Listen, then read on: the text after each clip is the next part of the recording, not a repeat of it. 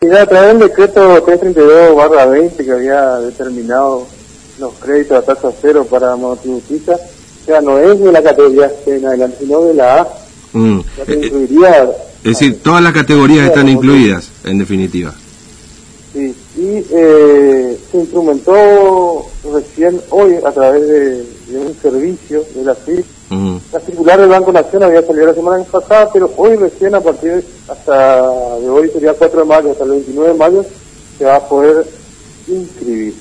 Eh, hay una serie de parámetros que hay que tener en cuenta que, que la FIP hace el filtro. No, no, es que que nosotros tenemos que guiarnos por esos parámetros, ya directamente la gente dice sí o no. Es decir, si yo... sí. es, eh, es, un servicio de la FI dentro de la página de la FI donde dice crédito a tasa cero. Uno ingresa con clave fiscal y ahí eh, directamente ya la FI es aprobado por los parámetros que ellos indican. Le dice de qué monto mínimo a qué monto máximo puede acceder al crédito.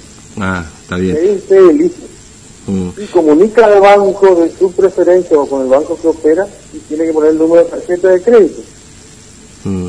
Si es que no tiene tarjeta de crédito, directamente el banco que eligió tiene que eh, otorgarle una tarjeta de crédito. Claro, que será sin costo. Mm. Claro, es decir, si, si yo hoy ingreso, ¿no? Ahí están por supuesto discriminados también los montos máximos de cada categoría. Por ejemplo, la A 52.000, la B 78.000, la C hasta 104.000 y de la D a la K 150.000. Pero si yo ya entro al sistema, instalo, digamos, como se dice, el, servicio, ya me tiene que salir si estoy apto o no para este crédito. Sí, ahí ya el filtro es automático. Mm. Si usted cobra en relación de dependencia, algún sueldo aparte y es monotributista, ya dice ahí y te dice por qué. Mm. Ah, los ah, parámetros que más yo estoy haciendo en este momento es más de 20. Sí. Uno me dio para estar invitado mm. El filtro más importante es el de las compras. Mm. O sea, si usted realizó del 12 de marzo al 12 de abril, el 12 de marzo del 2019 al 12 de abril del 2020, compras por arriba del 80% del límite máximo de su categoría, automáticamente es descalificado, sería. Claro. Claro, es decir, porque la FIP, eh, la FIP eh, a ver, lo que uno puede inferir es que la FIP dice que ese, ese ingreso no se ajusta a lo que está dentro de la categoría correspondiente, básicamente, lo que se puede suponer. Claro, eh, lo que dice es, detectamos que tus compras en el periodo 12 del 3 del 2019 al 12 del 4 del 2020 es superior al 80% del límite inferior de tu categoría mundial. Mm. O sea, ahí ya es la mayoría de los casos que se está dando.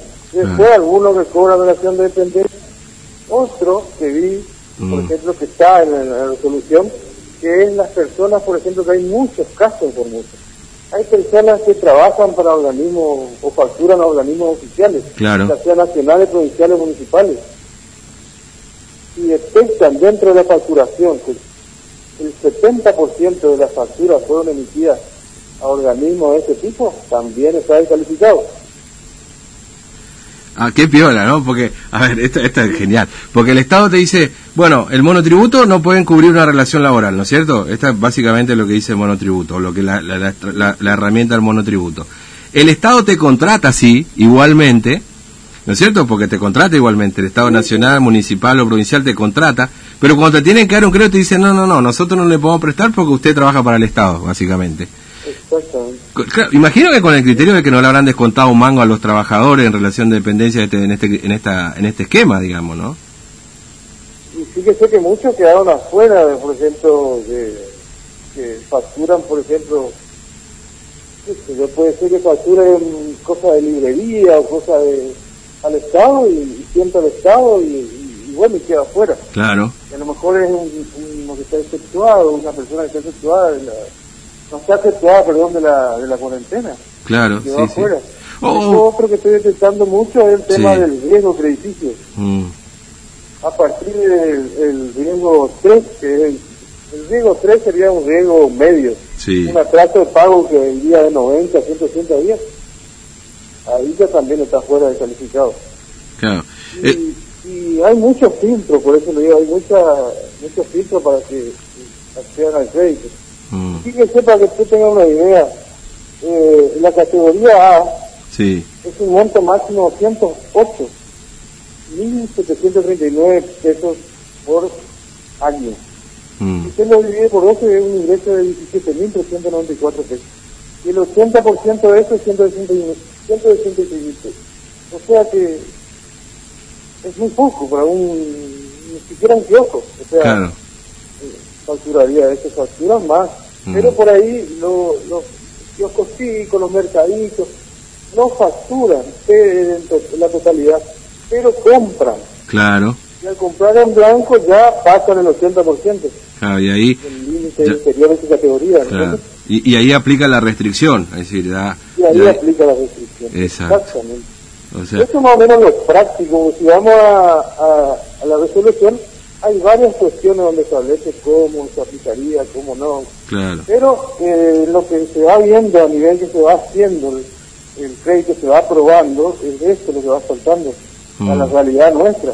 Mm. Claro, lo que lo que imagino que hace también el Estado, este Daniel, es, bueno, a ver, aquel que no tiene ingresos o que tuvo sus ingresos deprimidos en esta cuestión de la cuarentena, a ese le vamos a dar digamos, ¿no? Este, imagino que un poco esa debe ser la idea.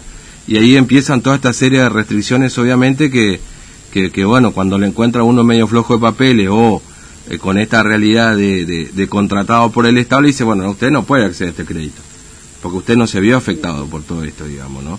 Me, imagino que tiene que ver con eso también, este, esta restricción. Sí, eh, también dice, en, en, el requisito establece que eh, que se ve afectado en forma crítica, la zona geográfica donde también hubo contagiados, sus trabajadores fueron contagiados, acuérdense que para autónomo también.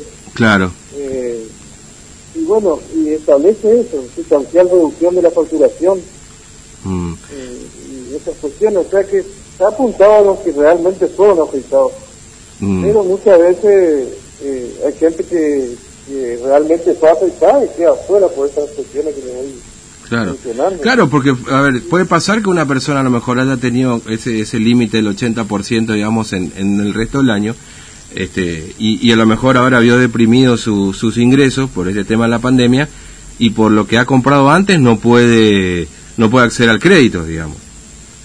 Totalmente, totalmente. Porque o sea, es un lapso de un año la revisión. Claro, por eso digo, te evalúan un año. 40 días de la cuarentena. Claro, por eso.